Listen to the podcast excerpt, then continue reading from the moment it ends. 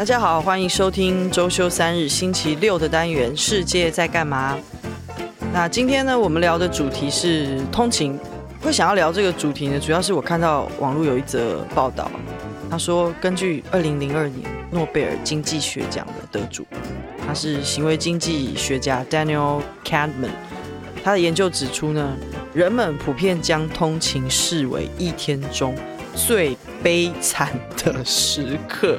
所以呢，今天我们就来聊聊通勤和工作还有生活之间的牵绊。完全同意啊！最悲惨的时刻，多悲惨，就是你会很怀疑人生，觉得你会死在路上的那一种悲惨。好，那等一下我继续讲，我们就来看看你什么时候要告诉我们你有多悲惨。因为今天暗三仔有准备了他通勤悲惨的故事要讲给我们听，我很期待。那我们先说有，我看了一份由美国常春藤联盟职业学校。Dartmouth College 达特茅斯学院的商学院教授，还有电脑科学系的教授啊，他们以穿戴科技为媒介研究，然后以长达一年的时间啊，观察他们的研究对象，就提出通勤到底是怎么样影响人的工作表现的一个调查报告。那这个调查报告的名称叫做《工作大未来》，在新冠疫情之后。那也就是说呢，你的通勤时间其实是关乎你这一整天的工作表现。其实它里面主要追踪的是不同通勤方式的被实验者的心跳，然后睡眠品质，还有身体在活动的水平，还有他在通勤的时候电话使用的情形，他的心率，还有他的压力值的指数，还有一些外部的因素啊，比方说。他所在的位置，他移动中移动去哪了？然后当天的天气，还有他通勤花的时间等等，这些也都纳入考量。而且它不仅是监测你通勤的时间，它还监测你通勤前跟通勤后的三十分钟。那因为这个是美国的提出的报告嘛，所以我们先来简短看一下美国的状况。那在美国呢，平均上下班的通勤时间是将近。二十八分钟，那当然，像纽约这种超级大都会，它其实平均就是上下班分别的通勤时间，单趟的通勤时间是三十五分钟。那这个三十五分钟大概都是位居全美国城市的通勤时间的前三名。那当然，我看过非常极端的，好比像我之前有看到矽谷有一种叫做终极通勤族。那矽谷呢，因为它很多因素，比方说房价啊、道路规划等等。所以他上班要花三小时通勤的比例有四分之一，而且还三小时哎、欸，对，就是不过你想想看哦，如果我可以赚这么多钱，我花三小时通勤，so what？那像 five to nine 就有三小时在通勤呢，真的是三小时，而且而且三小时的比例是四分之一。对啊，三小时是来回三小时还是？嗯，因为我看到那个报道并没有说的很清楚，可是我个人觉得合理来说。单趟三小时，我觉得有点崩溃耶。单趟三小时还不是最崩溃的，因为还有更终极的通勤需要花六小时。所以我觉得，如果按照他三小时跟六小时这个现象是在同一篇报道，我觉得应该是来回。对，我觉得应该是来回吧，不然你不可能不可能单趟六小时啊。那你。你就算上班 两小时，你一天花在通勤跟上班时间也有十四个小时。啊，就当它它是来回好，好，我们当它是合理的，让它合理一点。那根据美国人口普查局的数据显示哦，在美国啊，大约有百分之八十五的工作人口是开车上班。那其实，在美国公共交通系统啊，其实没有像日本啊、台湾，甚至像韩国这么这么发达、这么方便。其实纽约地铁其实就是问题很多嘛，那它也有一些误点啊，或者是罢工的问题。那再加上美国很多是住商分离嘛，所以从家到工作的距离也不算近，所以开车的人口占很多，我觉得是非常非常合理的一个现象。在我们刚刚提到的那个工作大未来的调查里面啊，其实它最多也是显示，就是说。人们依赖汽车这样子的交通方式通勤，其实它会导致比较不好的健康状态。那为什么开车啊是所有通勤方式里面相对比较糟糕的？因为开车其实会让人压力比较大嘛，就是你什么塞车一大堆问题，其实有开车的人都知道开车压力有多大。我觉得不不需要我多说，因为而且疲劳驾驶，我我觉得也会是一个问题啦。那这个研究除了显示开车在所有通勤方式里面呢是让人压力比较大的，而且它还有另外一个数据有指出，其实工作绩效相对比较差的被实验者啊，他们在上下班的途中使用手机的频率是更频繁的。什么意思？但是开车的时候不能使用手机啊？它会监测你除了除了什么心跳啊这些之外，还有你手机通话的时间有多久，就是一些外部的因素。所以它有显示说，工作绩效比较差的被实验者在上下班通勤的途中使用手机是比较频繁。哦，所以也不限说开车，就是如果你是坐地铁，然后一直用手机的话，你的工作绩效也是会比较差的。对，是的。哦，为什么？因为我都很爱用手机耶。我觉得用手机有很多种，因为现在人的用手机除了讲电话之外，其实。你听 podcast 也会用手机啊？对啊，我就会用手机啊，滑 IG 啊。我觉得滑 IG 可能是一个很不好的，不行吗？上下班之前或之后不能。社交平台令人焦虑这件事情，你是第一次知道吗？哦，对耶，对啊，所以我觉得它应该是侦，都脑滑。我觉得它应该是侦测你使用手机是用什么吧。总体来说，因为有可能接触到更多的社群平台，也引起了焦虑，所以有可能你的整个状态会比较不好。是的，哦，OK OK。那关于开车上班呢？加拿大也有做过一个研究啊，就是说开车上下班的时间啊，通勤时间越长，生活的满意度是越低的，而且时间的压力感也会越大。那关于开车通勤这件事情，我真的觉得变数很多。像我自己以前开车上班，本来你一心以为说很方便，你以为你的自主性很高，因为你可以什么时候想出门就什么时候出门，你也不会。需要等公车，或者是等捷运，甚至也不用走到公车站，或者是走到捷运站的时间。你以为你在节省时间，但其实不是。你上了路了以后呢，你才会发现，为什么红绿灯这么久，或者是为什么隔壁开车的人总是这么的不聪明，然后或者是路人为什么要闯马路，就是有。各式各样你没有办法控制的变音，会让你在开车的时候压力指数非常非常的大。那我觉得跟那个城市的交通状况也很有关系。因为举例来说，我现在都是开车上班，那我每天都开十五到二十分钟，但我开的所有路都是高架桥，我不会遇到太多的红灯。嗯。我觉得整体来说，一天开二十分钟，顺畅度很好的时候，你会觉得没有压力那么大。但如果遇到塞车啊什么，你可能就会稍微比较焦虑。但是因为刚好我开的这个路也没有那么容易塞车，所以我觉得还好。对，但以前骑车的时候，如果你遇到的都是红灯，一直红灯，一直红灯，一直红灯，然后车有很多，一直吸废气，你真的很想杀路边所有的人。对对对，所以我常常觉得那个国国外的研究报告常常在台湾不太适用。当然，你会因不同地区一定是怕它会有适用性的问题嘛。可是像这种通勤方式的大调查，在台湾真的是很特别，因为。我们就是一个有机车、机车、汽车、公车互干的一个路 对对对路上。我我们的交通状况是非常非常特别的，所以我觉得机车族应该可以研究一下，看他们跟汽车族谁压力比较大。当然，你说交通状况是非常非常容易影响心情的。可是我觉得过长的，比方说，如果今天我在高架桥上，风景都没有变，然后一直开二十到二十五分钟，其实真的蛮无聊的。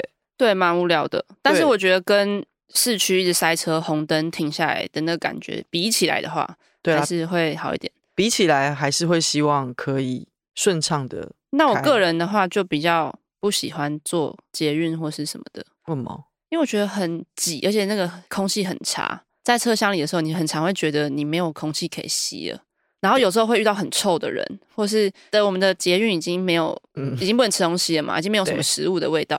但我觉得那个空气品质还是有待加强，尤其是通勤的时间，大家都挤在里面，哦、然后流汗的时候，真的很恐怖。公车也是哦，公车现在公车不能开窗，我觉得很可怕。呃，而且旁边的人一咳嗽，哦、你坐没有想到、这个、你搭乘大众交通工具的压力其实是更大的。你咳咳嗽的本人压力很大，在旁边的人压力也很大。对啊，而且跟人的距离都好近。我会个人倾向，自从我开始开车上班之后，我都觉得开车比较舒服。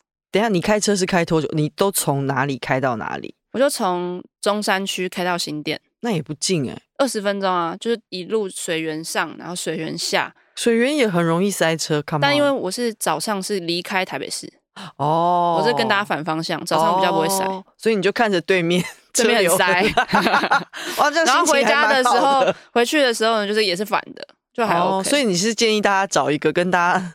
对，路线相反的，路线相反的上班地点，是不是？这个也是一个选择。嗯嗯。或者是如果你可以找得到，不需要朝九晚五。像我本人是非常非常少，几乎没有过任何要强制打卡的工作，只有公司尝试想要强制打卡，但是最后都失败。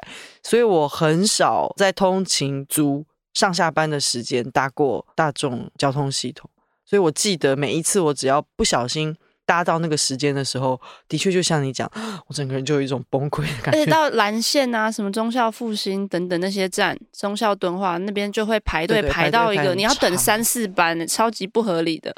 好了，但是大部分的人还是通勤嘛。等一下我会，我们是不是要帮通勤平反啊？我们对，我们不是全部都在抱怨通勤，因为抱怨通勤讲不完，讲三天三夜，一千零一夜都讲不完。所以我们这集是要讲通勤的好处吗？嗯，等一下会讲到。好好好，对对对对。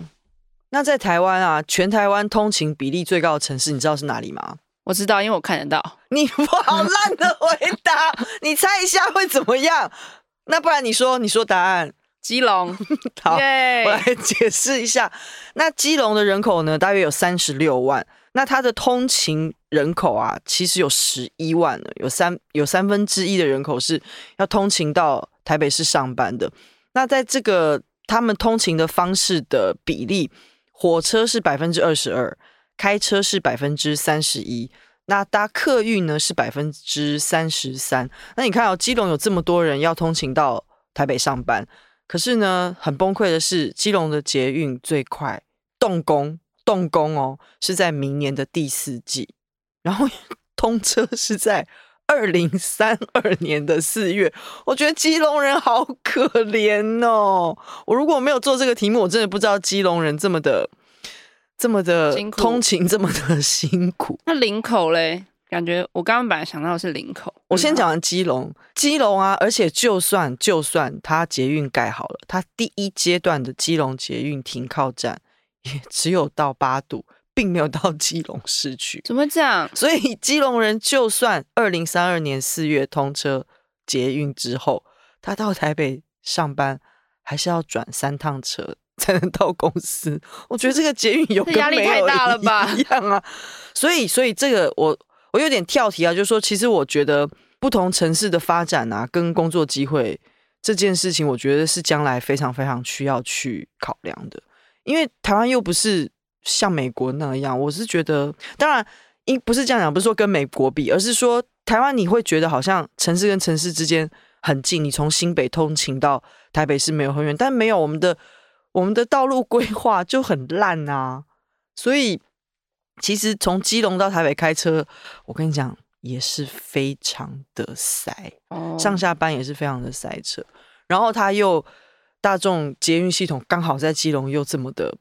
规划的这么的不好，所以我觉得你与其把希望都寄托在大众捷运系统，不如城市的规划还有工作机会，也可以思考一下要不要重新做调整。有啊，最近基隆有一些很不错的开发。你今天是要帮市长讲话是不是？没有，只是刚好 前阵子很多人去基隆玩啊。好，那我们下一次来讲基隆，我看基隆有什么展览可以看。好，好，然后我在 Dcard 上面啊，我看到一个很有趣的问题。就是有一位快要被通勤逼疯的一位使用者呢，就提出了一个问题，我想要也请问一下安三仔，就是说呢，通勤都是花多久时间？如果如果 通勤超过一小时的话，你会不会想要离职？我不会去应征那个工作，我一定会先搬家。如果我上的话，我一定会先搬家。真的哦，所以你会因为你不是因为你住的地方去考虑工作，而是你找到工作以后，因为你的工作而迁徙。就如果那个工作真的很吸引我，然后我很喜欢很想要那个工作，嗯，然后他在那么远的地方，好，我就会考虑搬到他旁边，因为我没有办法接受通勤一小时。要么那个工作不吸引我，我就不找那个工作。可是租房子不是每一个人都摊体可以可以，但就像前面讲的啊，就像前面讲的，通勤时间对我来说会造成比较大的压力，嗯，所以我会比较不考虑通勤。我觉得那个对于自己身体跟心理上的压力太大，而且我很容易睡过头。OK，好，那我懂了。对，你个人是想要多睡一点的，我会睡到前一秒。那你住公司里面好了，前一秒，前一秒，就是比如说我十五分钟可以到，我就会睡到前十五分钟的前，好，一秒太夸张，前前五分钟，然后花五分钟的时间准备好。然后就出门，然后我前一天都会先把包包都收好，因为我这样就可以一跳起来，然后就蹦就蹦。哎、欸，我觉得这个蛮重要的，就是如果你要多睡一点，你前一天一定要准备，对，就东西都要先收好。我也会这样，就是当我想要多睡一点的时候，我前一天可以晚一点睡，但是我会把所有的东西，什么衣服全部都放在我可以拿到的地方，然后起床然后跳起来。没错，我就是连衣服都会先穿好。三分不行，衣服会皱，我没有办法接受。哦，就是三分钟就可以出门。但是我之前有个同事，他是每天从桃园通勤到台北。然后他每天六点就会起床，因为他八点以前要到公司。那他上班 还好吗？他很好，他在我旁边都是坐的很挺，然后打字非常的轻快，然后整个人看起来非常有精神。那你有？然后我在他旁边都这样，很像一个讲师。然后每次看到他，会觉得很惭愧。你有跟他聊过这件事吗？有啊，但他就是一个很有精神的人吧。那所以其实会不会我们上次讲的 five to nine？其实蛮有道理的，就是你早一点起来，做一些会让你精神苏醒的活动。他就是通勤啊。哦，他的他的精神苏醒就是通勤，我应该吧？不然他通勤两个小时，我就会好奇他通勤两个小时都在干嘛，对不对？做客运可以干嘛？我不知道，搞不好他通勤的时候就是补眠。嗯哼，搞不好。对对对，所以后来我们不要不要再讲好了，我们先回到你的提问。那好，所以这是你的回答，对不对？那我来告诉你，在 Dcard 上面大家是怎么回答。哦、好。那 Dcard 上面就有回答，就是说看薪水啊，低于三万的，他觉得就没有通勤的价值。然后呢，还有人回答是骑车 半小时就已经觉得厌世到爆，完全同意。尤其是雨天，我也是。而且你还会被、那个、雨天连走路去去捷运站都已经很厌世了，你还会被那个汽车喷那个水，就是地上的水，啪。所以会有那种 road rage，R A G E 啊。就是你在路上会发脾气，通常都是因为这种 一定会发脾气啊事情。还有什么回答？还有就是呢，有人是比较是走妥协的路线，就是他如果算一算，觉得自己开车可以把通勤时间压到单趟四十到四十五分钟的话，那他会去评估说这个工作值不值得。如果值得，他可以忍受一个小时以下，但是差不多四十到四十五分钟就是他的极限。然后还有人是回答说，他找工作的时候呢，会以公车三十分钟能到达为目标，然后先选距离，再看薪资，不然再高薪他都会过得不开心。对啊，跟我差不多，再高薪你就搬过去啊？哦，对啊，对对，因为再高薪你就，你就搬过去嘛。OK OK，对啊，我觉得台北市的人的通勤时间应该会比世界上的人的时间感觉会要更短。就是我觉得住城市的人跟住郊区的人的通勤时间的接受度应该会差蛮多，是不一样，啊是不一样。如果住台北市，你就会十五到二十分钟就是差不多极限。嗯。然后我们再来讲一个研究报告，就是美国预防医学杂志呢有做一个研究，它的发现是每增加一小时的通勤时间啊，就等于少睡十五分钟。那随着时间的推移，它可能会导致焦虑、脑雾，而且会增加罹患慢性病，比方说。糖尿病啊和心脏病的风险，哇，也太糟了吧！但我们这集不是要讲通勤的，嗯、我先讲有多不好，所以等下好不好、哦？好糟。然后另外还有一个国外媒体叫 Business Insider，他有报道，就是英国有个大学针对两万六千名的受试者进行长达了五年的追踪，那他得到的结果呢是，每天通勤时间只要增加二十分钟，它对于人的情绪的影响啊。就等同于你遭到减薪百分之十九，太多了吧？所以以你原本假设你的月薪是五万好了，那就等同于你每个月少了九千五百块钱的薪水，那么的痛。所以你看，通勤对情绪的影响是不是还蛮大的？不太严重，太严重了，生理跟心理都会受影响。我觉得如果可以走路上班是最好的，五分钟到，哇！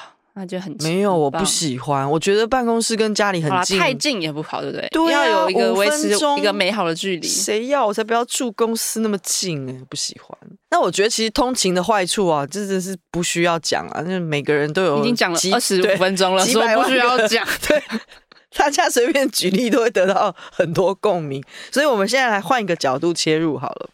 其实好处之一，其实最普遍的说法，我相信大家都知道，就是说通勤，如果你是骑车啊、走路，其实你对健康都是有益的，因为比起开车嘛，就算你是搭乘大众交通工具好了，你走去走来，你身体你至少有在动嘛，那这些其实都可以让罹患慢性疾病的风险降低。那还有一种说法呢，是通勤啊、它不只是往返工作地点的一个过程而已。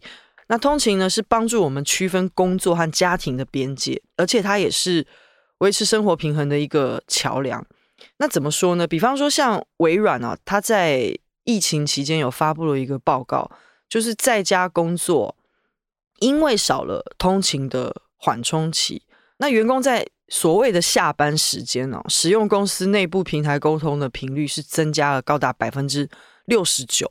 那因为这样子，你没有工作场所的，你没有换，对你没有工作场所跟生活场景的切换，其实你是更累的。那在美国亚利桑那州的大学也有学者表示，就是通勤啊，其实是角色调试的一个很有效的方法。比方说，你在家里是爸爸妈妈。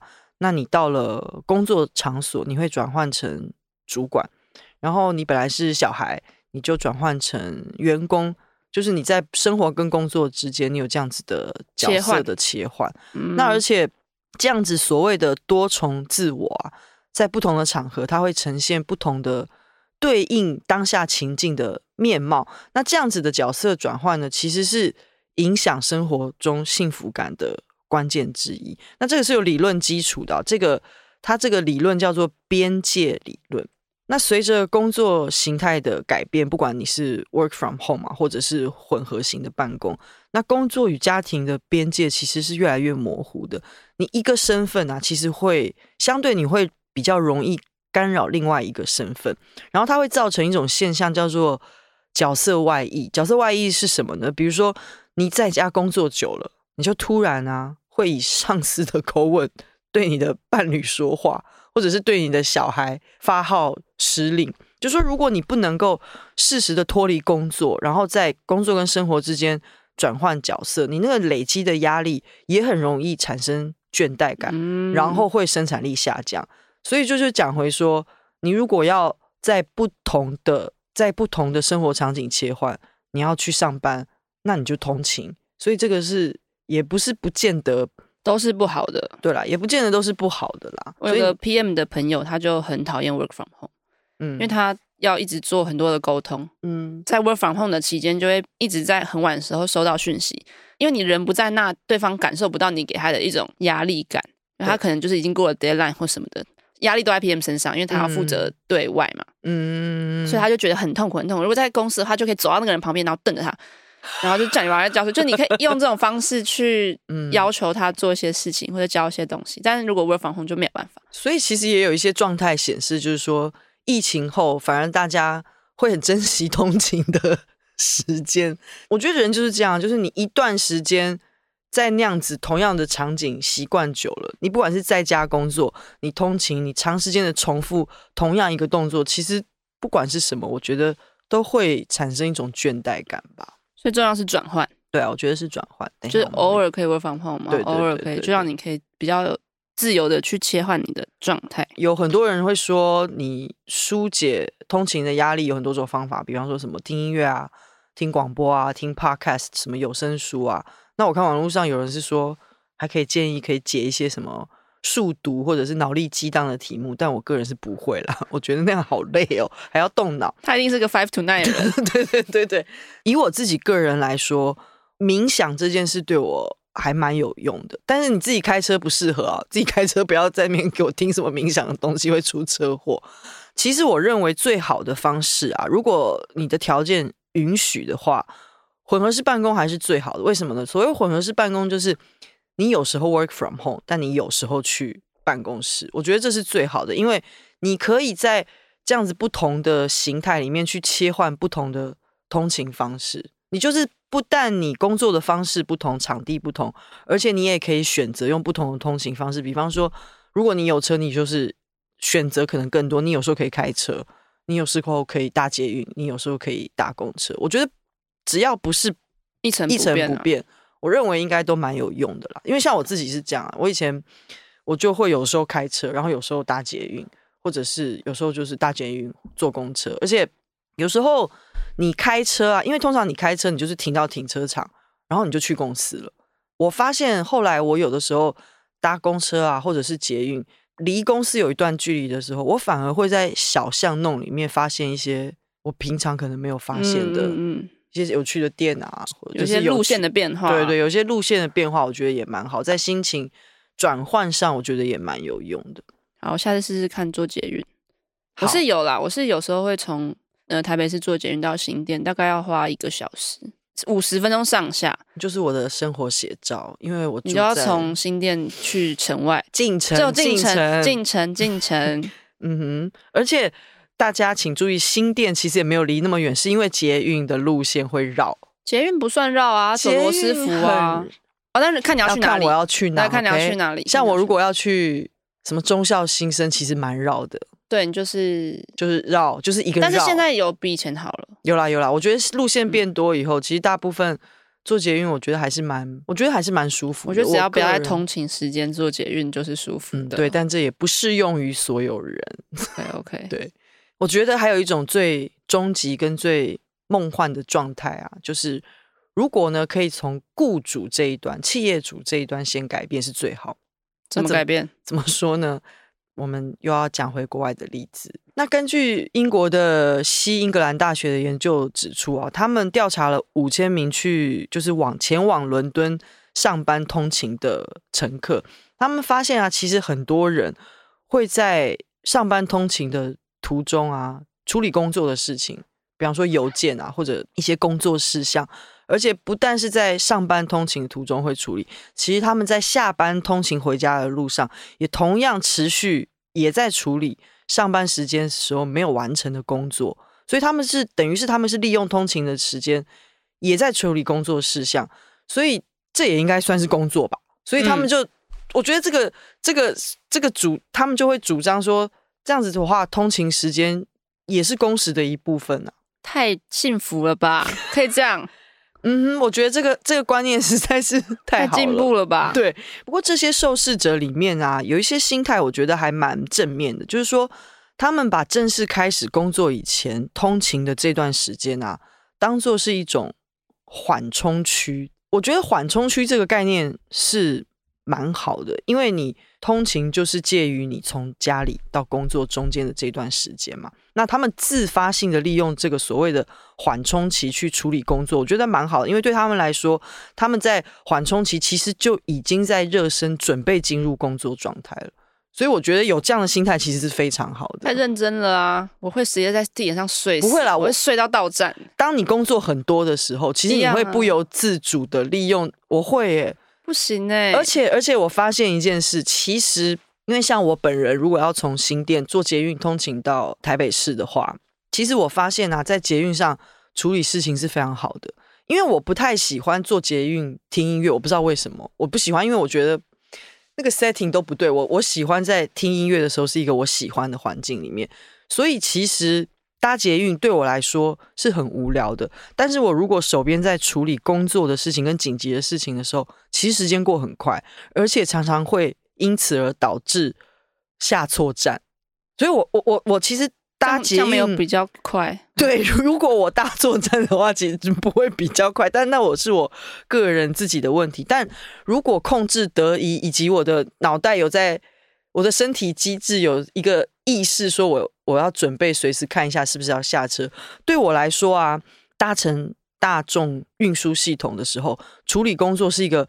非常非常好的方法，因为你会觉得，就算你坐车超过三十分钟，你也会觉得你大概只花了五分钟，因为你的脑袋没有不不觉得你在坐车。但是那是你有位置坐的时候，还是你站着也可以用？呃，因为如果你旁边的人跟你都很近，然后大家都这样晃啊晃啊晃啊的时候，I'm sorry，因为我是从第一站开始坐，对嘛？所以有一些条件本身 的设定。但是好，那我补充说明，大家如果可以坐下来的话，对。但所以如果是通勤族在假设以台北来说，你在通勤上班那个时间，他要么是第一站上车，如果他中间上车，他就会被挤到一个爆。然后他如果用两只手用手机，他就会被人家挤我特殊状况，我是特殊状况，我只是要告诉大家，如果有机会的话，可以试试看。时间过得蛮快的。然后我的话，我之前是会骑车骑到上班的地方，但是因为这。大概要花三十分钟，嗯哼，然后这路上呢，我都会一直找红绿灯，九十九秒最好，因为我就可以趴在我的龙头上睡觉，然后我都会骑到睡着，非常的危险，就是我真的会骑到睡着。你为什么会骑到睡着？你老板到底是怎么对你？是什么工作啊？那就只是早上八点很早，但我有尝试去调整我的的作息，我晚上的时候就会十一点就会在床上准备要睡觉，然后我可能十二点前就会睡着，所以我还是有睡到。六七个小时，有，但是我不知道为什么我早上的那段时间就是会非常非常的难以习惯，就是那个时间在路上，然后车又很多，所以实际上是蛮危险的，因为我真的会骑到睡着，然后真的很危险，骑到睡着哎，然后我都会在。等九十九秒红灯的时候，趴在我的头上睡觉，对，然后没有，从来没有遇过有任何骑士叫我，我也就不知道为什么。好冷漠哦。快要绿灯的时候，大家都会嗯嗯这样，然后我就会想，哦，我就会吓醒，然后就开始骑骑，然后就一直一直度咕，一直度咕，一直度过。所以后来我的解法就是，我会先骑到中间的一个某一个捷运站，大概十分钟的路程是我不会睡着的，然后我就会把车停在那边，然后坐捷运。哦，这样好像也是对对对，合适的上班方式。对对，对，然后后面的那个 后面的做捷运的途中，我就，就可以睡觉。我会拉着那个环，我站着都可以睡，我就一路睡到。如果你很累的时候，其实你站着也是可以 睡的。然后，然后我们公司那时候有钟声，所以如果提早到的话，我就会继续睡，睡到打钟为止。我记得好像台积电也有钟声，他们就是一个不是台积电，我说我之前的公司是中午吃饭啊、下班都有钟声的一个很奇怪的公司。哇哦，什么东西啊？所以如果大家骑车太久，也可以考虑骑一半呢，骑一半坐一半车，我觉得还 OK。是哪种当当当当那种吗？它是一个音乐哦，很难听的那一种，就让你听了不想要休息。然后呢，接下来还有另外一种状态，就是说，虽然有很多公司大多不会把通勤视作工作时间，但是对于没有固定办公室或者是工作地点的员工来讲。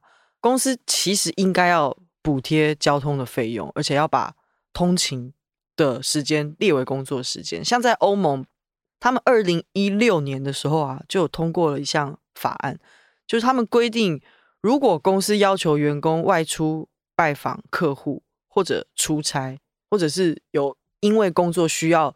长时间的通勤的话，公司必须要将员工的通勤时间列入每周工作时数的四十八小时以内。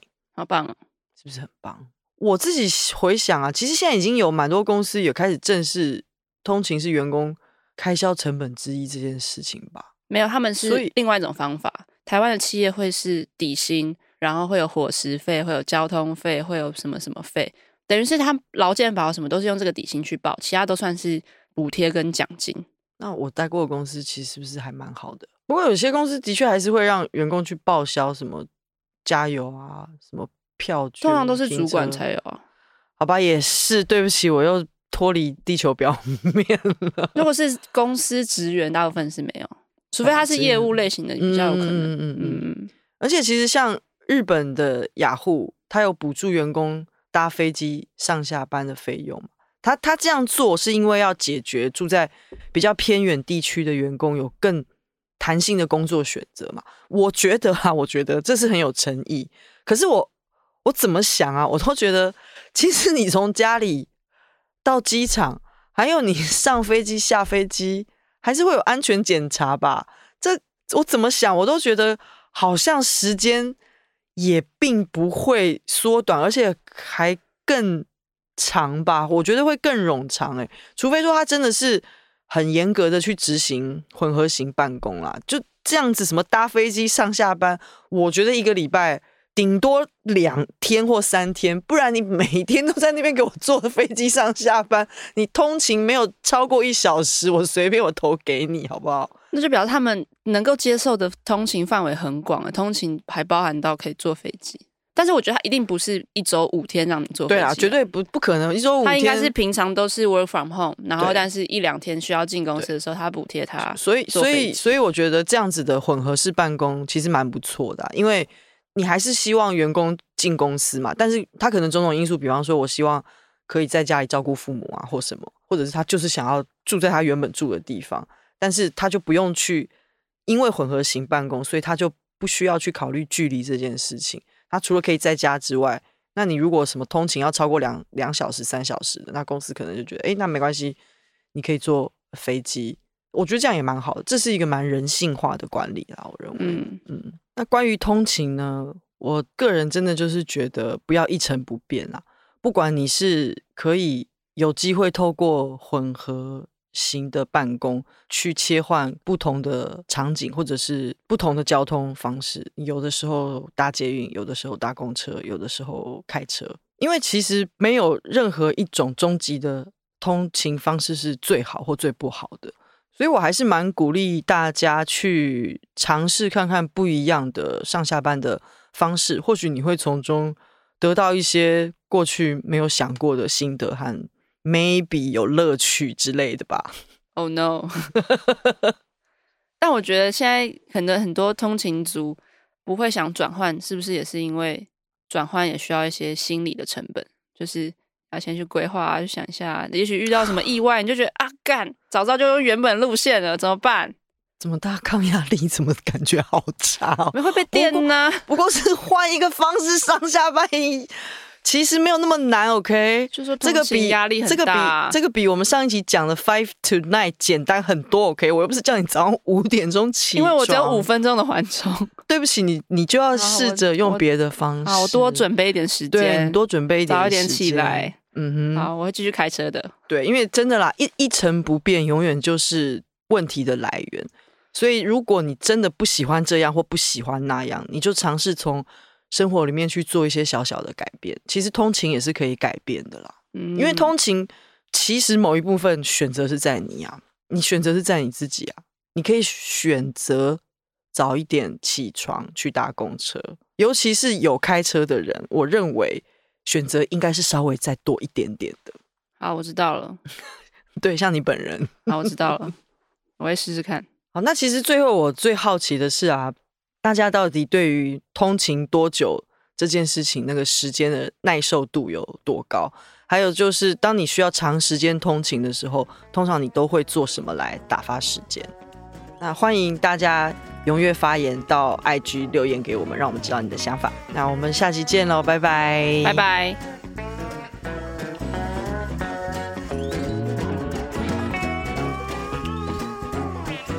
呃，希望你喜欢这一集的内容。那周休三日正式开启了节目小额赞助的功能，点击 IG 的 bio 或者是 Podcast 节目叙述栏就可以找到赞助连结。